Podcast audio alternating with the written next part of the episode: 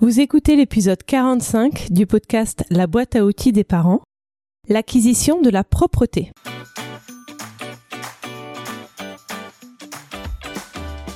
Bonjour, je m'appelle Juliette Cerceau et je suis ravie de vous accueillir sur la boîte à outils des parents. Je suis coach parental et coach de vie certifié. La boîte à outils des parents, c'est le podcast dédié aux parents d'enfants de la naissance à l'adolescence. Chaque mardi, je vous donne des outils concrets, applicables facilement et immédiatement pour vivre une parentalité plus épanouie. L'acquisition de la propreté est une grande étape dans la vie d'un enfant. Pour moi, quand on abandonne les couches, c'est vraiment le passage de c'est un bébé à ce n'est plus un bébé. Le fonctionnement de la famille évolue, la propreté est aussi une condition d'entrée à la maternelle. Si votre enfant rentre à l'école en septembre prochain, j'imagine que vous devez avoir la pression pour qu'il soit propre, si ce n'est pas encore le cas. Ou alors peut-être que vous sentez que c'est le moment pour votre enfant ou vous aimeriez bien que ça le devienne et vous voulez en savoir plus sur la propreté. Cet épisode est fait pour vous. Avant de rentrer dans le détail, je voulais tout de même vous préciser que l'apprentissage de la propreté est la maîtrise ou le contrôle des sphincters, c'est-à-dire des muscles qui servent à fermer ou ouvrir la vessie et l'anus. Ce n'est pas un réel apprentissage en soi comme on apprendrait une leçon. C'est plutôt lié à un développement neuronal, à la maturation neurologique. L'apprentissage de la propreté se fait généralement entre deux ans et demi et trois ans. Comme à chaque fois que je donne des âges dans la boîte à outils des parents, ce sont des généralités, donc ça peut être un peu avant ou un peu après selon les enfants. D'ailleurs, lorsque j'ai fait mes recherches, certains professionnels indiquent que ça peut commencer entre un an et demi et deux ans. Comme je vous le disais, le contrôle des sphincters est lié à un développement moteur global. Si votre enfant sait marcher, monter les escaliers, se mettre accroupi, il a acquis un certain développement psychomoteur dont la suite est peut-être le contrôle des sphincters. Quels sont les facteurs favorables à l'acquisition de la propreté? Si votre enfant commence à s'intéresser à ce qui se passe aux toilettes, à enlever sa couche lui-même, à indiquer que sa couche est sale, qu'il a fait pipi ou caca, à montrer des signes qu'il veut essayer d'aller sur les toilettes, c'est peut-être le bon moment. Pour le sensibiliser à ce sujet, vous pouvez lire des livres sur le sujet, lui permettre de vous voir aller aux toilettes si c'est ok pour vous, faire des jeux d'imitation, etc., etc. Vous pouvez également lui expliquer que c'est ainsi que l'on grandit et que c'est bien de grandir. Certains enfants y sont assez sensibles. D'autres, au contraire, veulent à tout prix rester bébé, sûrement parce que vous valorisez le fait d'avoir un bébé et de prendre soin d'un bébé. Interrogez-vous à ce sujet pour savoir si c'est le cas, et si c'est le cas, demandez-vous pourquoi, demandez-vous quels besoins vous voulez assouvir par là concrètement, comment fait-on pour que notre enfant soit propre? La première chose à avoir en tête est de rester cool et de se simplifier la vie. Il faut que le parent soit prêt à se lancer dans cette aventure. Il faut qu'il soit patient, disponible. Évitez les moments de déménagement, de nouvelles naissances, etc., euh, etc. Ne vous rendez pas les choses compliquées d'entrée. Une chose à la fois, c'est mieux pour tout le monde. Également, simplifiez-vous la tâche en mettant des vêtements faciles à ôter, tant pour vous que pour l'enfant. Une règle importante est que le pot, c'est dans les toilettes ou la salle de bain, pas ailleurs. Une pièce, un usage. On ne fait pas pipi dans la chambre ou devant la télé. On ne fait pas pipi entouré de tous ses jouets et on le fait pendant peu de temps. Sinon, l'enfant ne va pas comprendre et il va confondre les moments. Une fois que votre enfant est sur le pot, 5 minutes suffisent. C'est déjà beaucoup pour un enfant de cet âge. Si le pipi ne vient pas, il ne viendra pas tout de suite. L'idée est de ne pas en faire une contrainte même si vous avez la pression de la rentrée à l'école ou que c'est un sujet important pour vous. En général, les enfants fuient les contraintes. Plus vous mettez une contrainte, moins il a envie de le faire. Ainsi, si votre enfant n'est pas réceptif, s'il ne peut pas rester sur le pot ou les toilettes, ne le forcez pas. Vous lui reproposerez plus tard, que ce soit quelques jours ou semaines. C'est juste qu'il n'est pas prêt. Chaque enfant a son rythme et le forcer sera contre-productif. Une fois que votre enfant a été plusieurs fois sur le pot, vous pouvez lui demander régulièrement d'y retourner c'est-à-dire d'anticiper ses envies. À cet âge-là, quand c'est tout nouveau, l'enfant ne sait pas reconnaître ses envies de pipi ou caca. Donc dites-lui d'aller sur le pot à intervalles réguliers. Après le repas, avant le dodo, avant de quitter la maison.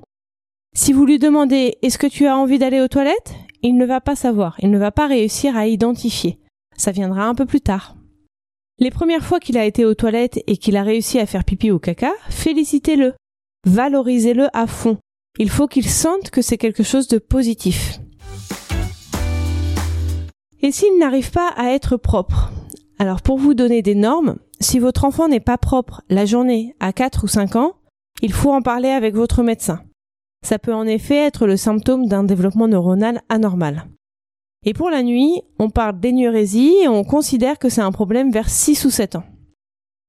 Avant ces âges, pas de panique, c'est normal. Il faut continuer à essayer en suivant toutes les recommandations que je viens de vous faire. Gardez en tête que chaque enfant a son rythme, et le rythme peut être différent pour le pipi ou les selles. Il arrive d'ailleurs fréquemment que l'enfant soit propre pour l'un ou l'autre avant. L'autre suit en général assez facilement. S'il y a un accident, il faut bien faire sentir à l'enfant que ce n'est pas un drame. Ça arrive. Ça va même arriver plusieurs fois et ça fait partie de l'apprentissage. Dans ce cas, encore une fois, soyez cool. Vous nettoyez ce qu'il y a sur le sol, vous changez l'enfant. À cet âge, en général, ils peuvent être actifs dans tout ça. Vous pouvez lui donner l'éponge, par exemple, pour nettoyer le sol, lui donner un gant pour se nettoyer, et lui dire d'aller chercher des vêtements propres. Vous faites tout ça dans la bonne humeur. L'enfant se sentira valorisé, ou en tout cas, pas le plus nul du monde d'avoir eu un accident. Si votre enfant n'est pas propre à la rentrée, ne vous en faites pas une montagne. Déjà, il va sûrement imiter les autres enfants et répondre aux sollicitations des adultes. Donc, allez plus facilement aux toilettes. Et s'il a des fuites, eh bien, c'est pas la fin du monde. Les ATSEM, qui sont dans les classes pour s'occuper des enfants d'un point de vue pratico-pratique, sont donc là pour le changer, ou s'il n'y a pas une ATSEM disponible immédiatement, il apprendra à s'autonomiser. S'il reste à l'école seulement par demi-journée, vous pouvez également lui laisser une couche. Les couches culosses sont le plus adaptées car il pourra l'enlever pour aller sur les toilettes et la remettre. Il peut arriver également que votre enfant régresse. Il était propre, mais il ne l'est plus. Ne vous formalisez pas, ne lui faites pas de remontrance et reprenez patiemment le processus depuis le début. Encore une fois, ça arrive, ce n'est pas grave et ça va revenir. La propreté la nuit est une affaire bien différente qui est aussi liée à la qualité de sommeil de l'enfant. Certains enfants vont être propres du jour au lendemain, la journée et la nuit. Pour d'autres, ça va être plus long. En général, l'enfant est prêt à être propre la nuit après avoir été propre à la sieste. Une bonne chose à faire est de mettre une lumière pour que l'enfant puisse aller aux toilettes la nuit en toute sécurité. Ayez un plan B en cas d'accident la nuit. Est-ce que vous voulez changer les draps ou est-ce que l'enfant ira dormir ailleurs après son accident? Un conseil que je vous transmets de la nourrice de mon fils, qui est un très bon conseil, pour faire face aux accidents de la nuit et passer moins de temps à changer les draps, empilez plusieurs alaises et plusieurs draps sur le matelas. Comme ça, quand un drap et une alaise, l'alaise est primordiale dans ce cas-là, sont mouillés, vous n'avez qu'à l'enlever sans avoir besoin d'en remettre. Si vous avez plusieurs couettes, vous pouvez en préparer une d'avance pour le même cas. De cette façon, le changement de drap se fera hyper rapidement et vous pourrez tous retourner à l'activité primordiale que vous veniez de quitter, à savoir dormir.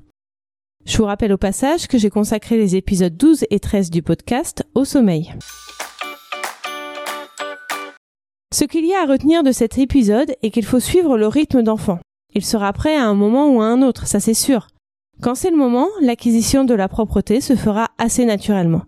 Le tout est de rester patient ou patiente et cool, quoi qu'il arrive. Merci d'avoir écouté cet épisode. Vous retrouverez toutes les notions utiles sur le site internet BAO comme boîte à outils, baodesparents.com. Et vous pouvez vous inscrire à la newsletter pour être notifié chaque semaine des nouveaux épisodes et pour télécharger les guides gratuits. Il y en a un nouveau, c'est le guide pour passer des vacances sereines en famille. Vous bénéficierez aussi des 5 règles pour arrêter de crier sur ses enfants et de la liste des émotions. Vous pouvez me retrouver sur Instagram sous le nom BAO des parents et sur Facebook sur la page La boîte à outils des parents. Je suis aussi sur LinkedIn sous le nom Juliette Cerceau et sur YouTube vous trouverez ma chaîne à mon nom Juliette Cerceau. Si vous avez aimé cet épisode, faites-le moi savoir en mettant 5 étoiles sur Apple Podcast et Spotify. Vous pouvez aussi rédiger un avis sur Apple Podcast. C'est le meilleur moyen de me soutenir et de permettre à d'autres auditeurs et auditrices de retrouver ce podcast plus facilement. Et si vous voulez que je vous accompagne de façon individuelle et personnalisée, je vous invite à visiter mon site internet et à réserver votre rendez-vous découverte gratuit et sans engagement. À mardi prochain!